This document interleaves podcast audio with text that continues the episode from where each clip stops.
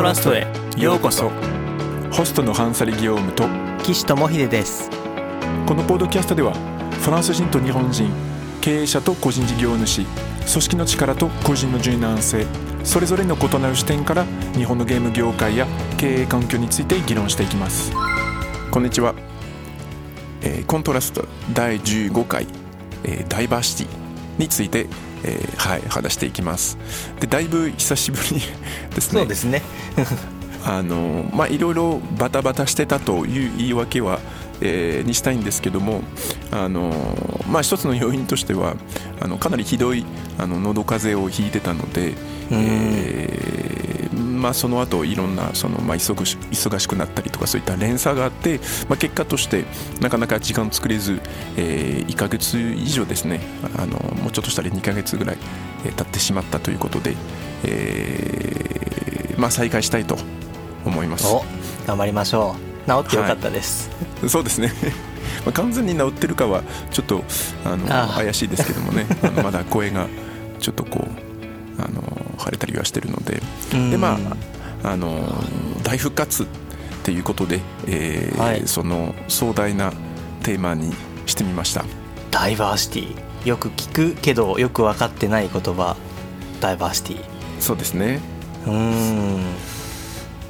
でまああのかなりあの広いテーマなので、えー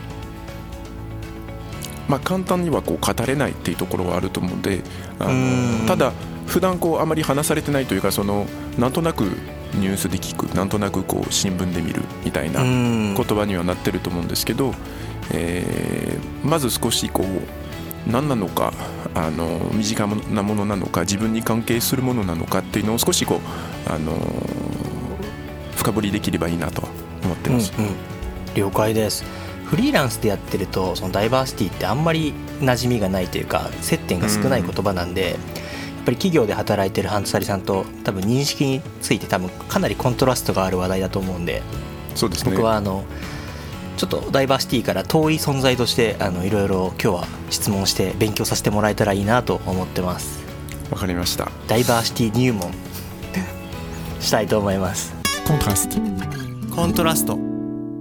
ねダイバーシティ、まあ、日本語を訳すると多様性って言うんですけども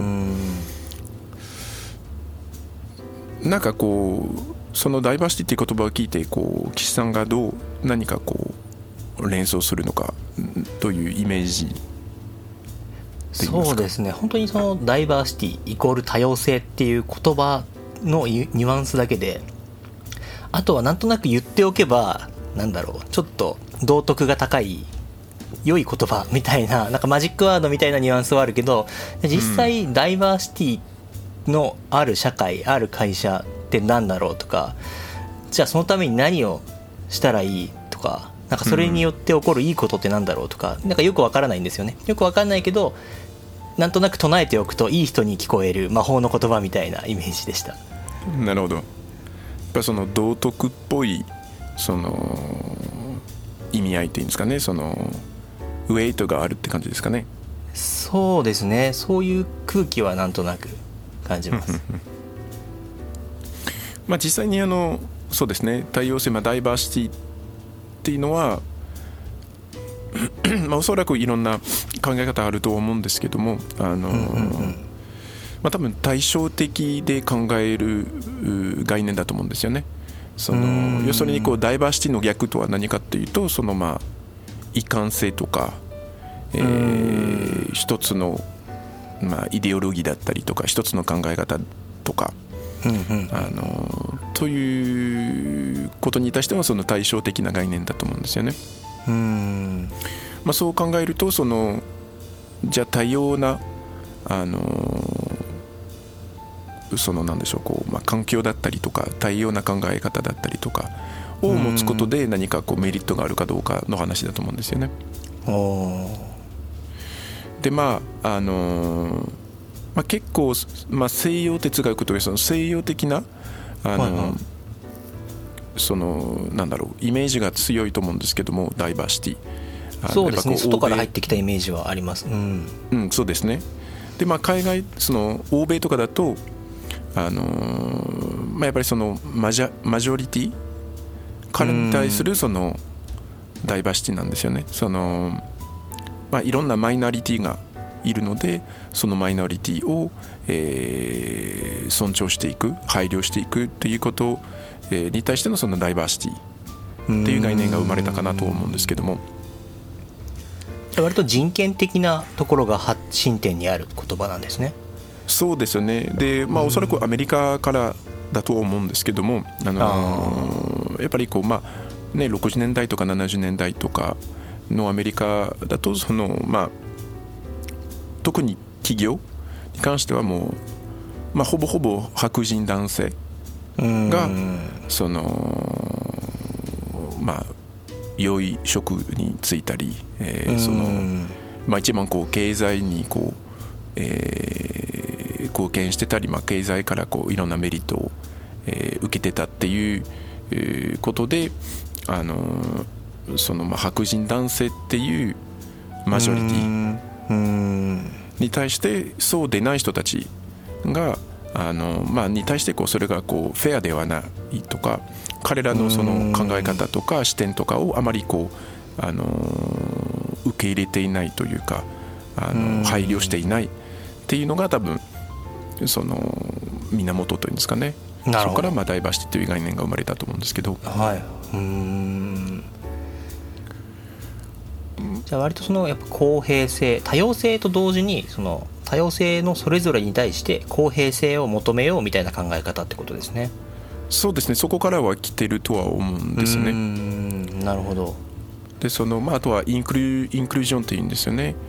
そのインクルージョンっていうのは、えっと日本語だと包摂っていうふうに書いてはあるんですけど、包摂って言葉自体も初めて聞いた全然馴染みのない言葉なんですよね、ですよねインクルージョンっていうのがこう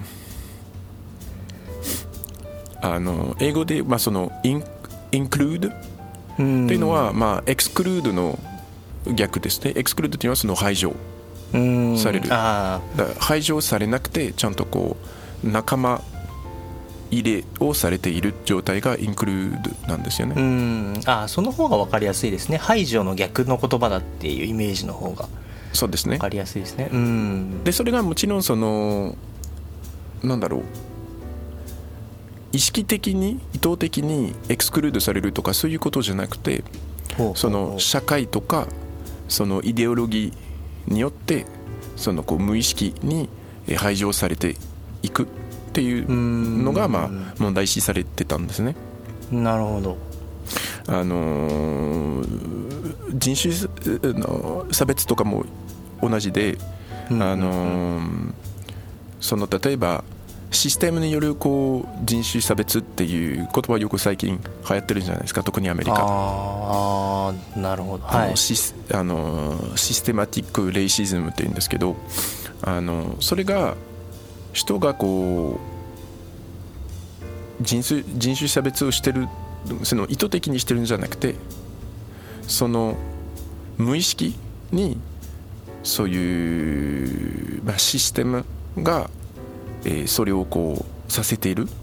うんっていうえー概念なんですけど、まあ、要するにあの排除してるのはその意図的に排除してるんじゃなくてその無意識なうちにうんその例えば、まあ、社会もそうなんですけど例えば会社の,、えーその組織の作り方だったりとか人のコミュニケーションの取り方だったりとか、はい。そういう仕事の慣れ方だったりがあのちょっとこう違う人、うん。マジョリティと違う人を排除してしまう。っなるほど。ていうことでそれをまあ対象でその反対言葉としてインクルーああドなんですね。なるほど。じゃあ割とバリアフリーな社会を作っていこうみたいな考え方なんですね。人種とかいろんなものに対して無意識にその仕組みっていうものによって排除されちゃってる人たちがいるから環境とか仕組みを変えてそういう人たちが排除されないようにしていくっていうのがそのインクルージョンの考え方ってことですね。そうですね。あそれがあの、まあ、ダイバーシティの多様性公平性エクイティインクルージョン排除されないことではい。それが最終的にこうビロンギングにえーつながっていく。それが、うん。えっとき貴族貴族ですかね。うん。する。あ自分がこう仲間。自分の居場所になっている。多くの人がはい。その公平性を感じる環境。排除されない、えーこう仲間になっている居場所になっているっていうのが、まあ、DEIB ですね。ダイバーシティ・エクイティ・インクルージョン・ビロンギングっていうところなんですね。この DEIB っていうのは初めて聞きました今回。あなるほど。そうですね。欧米だともう本当に DEIB っていうのがかなりまあ重視されていて。なるほど。多様性公平性包括貴族。貴族。なるほど。これがその欧米だと良いものだからそれを浸透させていこうみたいな流れにあるってことなんですか？そうですね。うーんなるほど。まあでそれがな日本にもだんだん来て今敏感なところはいろいろ学び始めていると。そうですね。ではい。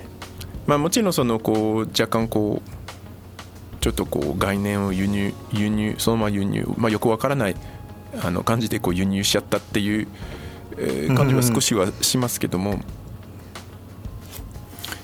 そうですね。そうですね。なんかずいぶん昔にダイバーシティお台場とかいうなんかよくわかんない言葉だけなんかすごい聞くようになって東京とかだと。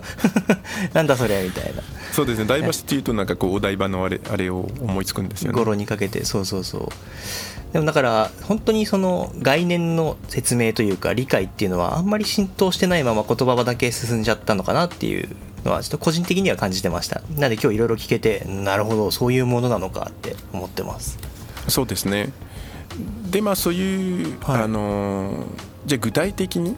うん。まあ、まずもちろんそのそもそも DEIB があの道徳として大切なのかっていう、まあ、議論もあの、ね。必要かもしれないんですけどまだちょっといろいろ考えたいことありますね。うんあの、まあ、そこはかなりあの深い話にはなるので、えっとうんまあ、できればもうちょっとこうパーツ2とかパーツ3とか、まあ、場合によってパーツ4で話せたらいいなとは、うん、はい。思うんですけども、えーまあ、今週はそうですね。もうちょっとこうじゃあ具体的にダイバーシティってこうどういうことを考えればいいのかうんうんうんうん。について、あまあ、お話できたらいいなと思ってるんですけど。はいでまああのーまあ、これはもう本当に、あのー僕のあの解釈というか、えーはい。なんかこうまあ一つの正解があるわけじゃないので、うん。いろんなまあ、いろんな記事だったりいろんな研究とかいろんな本とかもあるんですけども、あのーまあ、一番重要なのはその正しいとかそういう理論は何なのかとかじゃなくて、まあ、実際にこう共感できるような内容にしていくことが大切なのでなので、うんまあ、そういう意味ではあの個人個人が自分の解釈を持っていること自体がいいことでうんそのまあ、そそれをベースにこう議論対話できればもうちょっとこう現実的なものにはなっていくと思うのであのそういう意味ではまあ本当に今日はあの僕のあくまで僕の視点僕の解釈で話せたらと思っています。あありがとうございます。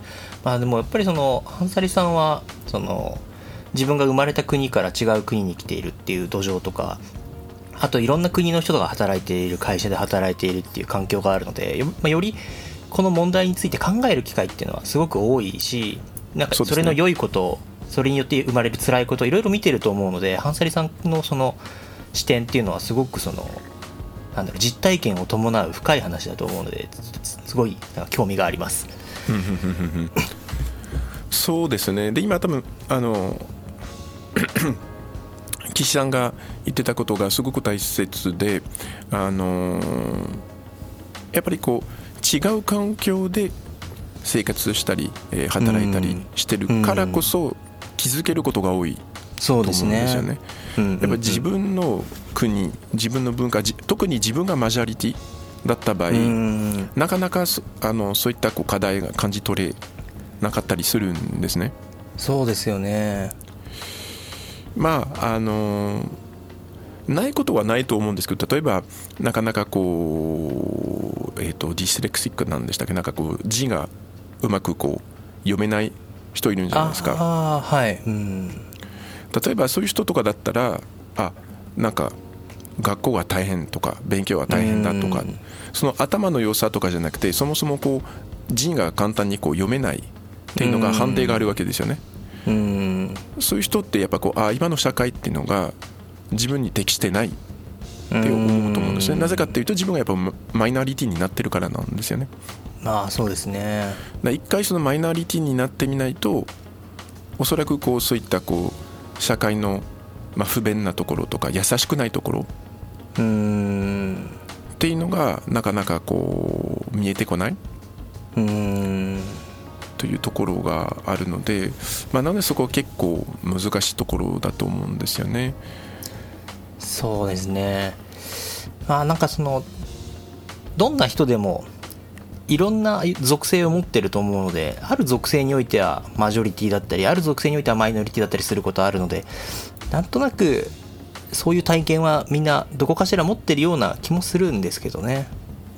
そうですね、うん。うん。例えば僕とかはやっぱりその多動症というかずっと落ち着いていられないんですね。ずっと何か触っちゃったり、何か動かしちゃったりするんで、まあ、学校学校っていう環境も大変だったし、まあ、社会も、まあ、ゲーム会社はその辺が緩かったんで楽でしたけどでもそれでもやっぱりそのいろいろ不便に思うシーンとかやっぱこのうん。いろいろ動いちゃったり落ち着きがない人っていうのは社会になかなか不利な能力だなっていうのは思う時はあったんですね。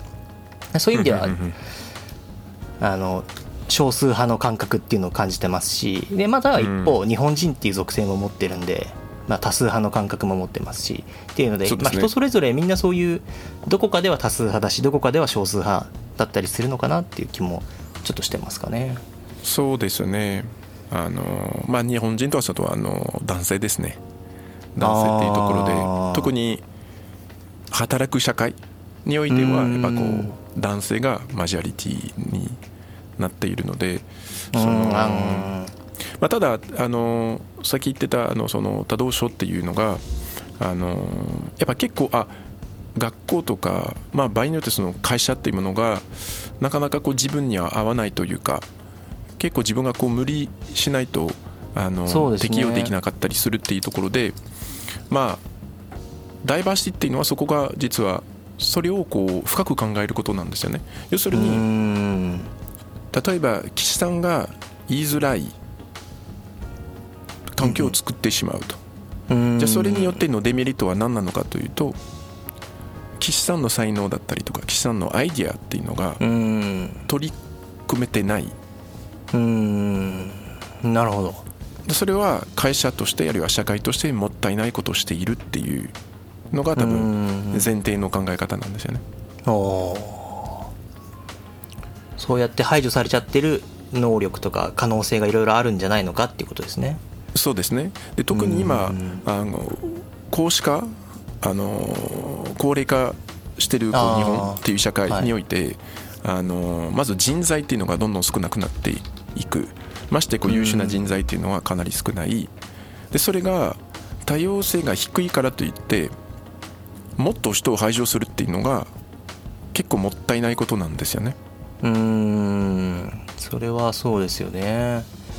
だってホーキング博士みたいなのもいますからね。体は不自由ですけど、すごいその分突出した頭脳を持っている方とかそうですね、大いにこう、まあ、人類に貢献してるわけなんですよん。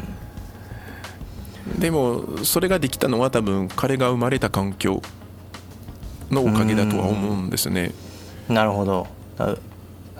外に出てこれなかったホーキング博士がいっぱいいるんじゃないのかってことですね。そうですね。もしかすると。もしかすると。うん。もしかすると。でまあそれもそれがやっぱこう背景にあってそのまあちょっと今会社会社に例えるとはい。その一つの経営の仕方一つのマネジメントの仕方一つのコミュニケーションの取り方で例えばミーティングで口頭で話すとか、まあ、何でもいいんですけどうもん。そういったこう固定概念のもとで経営をしてしまうとうん。無意識に知らないうちにいろんな人のアイディアいろんな人の意見視点を排除している。うーんななるほど。というのがあの根根本的な考えとしてあってだその排除していることをそれがいいことなのか悪いことなのかっていうのも当然あの議論が必要かもしれないんですけども。うーん。ただ一応それが現実としてあってその、まあ、全部こうなんだろう生産性とか効率とかで考えちゃうとやっぱみんなが同じ意見で同じ働き方をしてた方が生産性が高い。うーん。ただその分違う意見の人を排除してしまいその違う視点違うアイディアを排除してしまうことになると。うーん。それは会社にとっていいのかそれでいいのかっていうのをやっぱこう考えないといけないと思うんですよね。そうですね。今はそこをいいのか悪いのかっていうのを考える間もなく割とその IT とかベンチャーだと今の話とは割と真逆の動きを感じはするんですよね。なんかその、経営者のカルチャーに合うかどうかがとても大事だみたいなのって結構最近最近じゃないですけど、ここ数年 IT だとよく聞くんですよね。カルチャーとかって言ってそういうのでまあふるい分けしてかなり排除はしてますよね。そういうどちらかというと排除が進んでるような流れは感じますね。そうですね。まあスタートアップの場合だとまあ仕方がないところはあるかもしれないんですけどやっぱそのね。うん。多様性っていうのが、まあ、生産だその生産性っていうフレーム文脈の中で考えちゃいけないんですね、うーんその生産性の真反対なんで基本的に。あそうするはい。うん。あどうぞどうぞ。そうすると生産性をテーマにしているビジネスとはちょっとコンフリクトが起きるというか整理しないといけないかもしれないですね。うまく噛み合わせないと本当にコンフリクトしちゃうというか。そうですね。うーん。だって人に合わせる。まあはい、うん。あどうぞどうぞ。それがうまくいってないからなかなかダイバーシティっていうのが浸透していかないのかもしれないなってちょっと思ったって感じそうなんですよすいません遮っちゃいましたはいいえいえでももう本当にそうだと思っていてなんかこうダイバーシティいいことだったらじゃあそのダイバーシティのおかげでそのこう生産性上がるとかボトムラインがあのその利益がさらに出出るとかっていうそういう議論が間違ってるんですよねうんなるほどその英語で言うとこうフレーミングって言うんですけどあの一つのこう対話をこう、はいフレーム付けするんですよね。あのこの文脈で話すっていうのがフレーミングですけど、い。そのダイバーシティっていう対話を生産性効率性で文脈化するとあのずれた話になっちゃうんです。ああそうなるほど。それは分かる気します。そうなった場合、どういう文脈どういうフレームにフレームに当てはめて考えるとこの言葉っていうのは良いんですかね？まあそうですね。あの、まあ、一つは持続性とか、えーあとは、まあ、多様性もまさに言葉の中に入ってるんですけど、あのー補助性だったりとか、あのー違うアイディアを集めた方が良い場面とか、うーんなるほど。あのーいろんなアイディアとかがぶつからないとイノベーションを起こせないんですよね。例えばですけども、うんなるほどなるほど。だからあそこも話したいですね、なんかそのそうですね。そもそもビジネスって経営者のアイディアを形にするっていう考え方側面もあるからいろんなアイディアが必要なのかっていうところもそうですね。また、はい、テーマに入ってくる気がしますし。あー確かにこのテーマ面白いですね。いろいろ話すことがいっぱいありそうです。そうですね。じゃあこれはあのまた来週、えー話しましょう。そうですね。ひとまず第1話はダイバーシティってどんなものかっていう回でしたね。はい。はい。じゃあそれではまた来週